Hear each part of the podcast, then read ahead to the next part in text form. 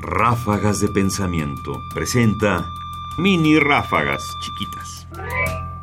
¿Hubo alguna vez cuentos de vivos y muertos? Hubo un tiempo en que vivos y muertos éramos un poco iguales. Escuchemos al historiador Philippe Arles. En los cuentos populares de la Edad Media, los muertos gozan de tanta presencia como los vivos, y los vivos de tan poca personalidad como los muertos. Los unos y los otros carecen igualmente de realidad psicológica. Philippe Arrier. Las actitudes frente a la muerte. Conclusión. Hoy los vivos sin duda tenemos una compleja realidad psicológica. ¿Y los muertos también?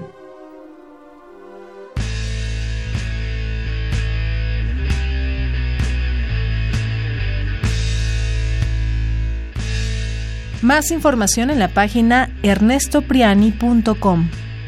Busca el podcast en www.radiopodcast.unam.mx diagonal podcast. Comentarios Ernesto Priani Saizó. Producción Ignacio Bazán Estrada.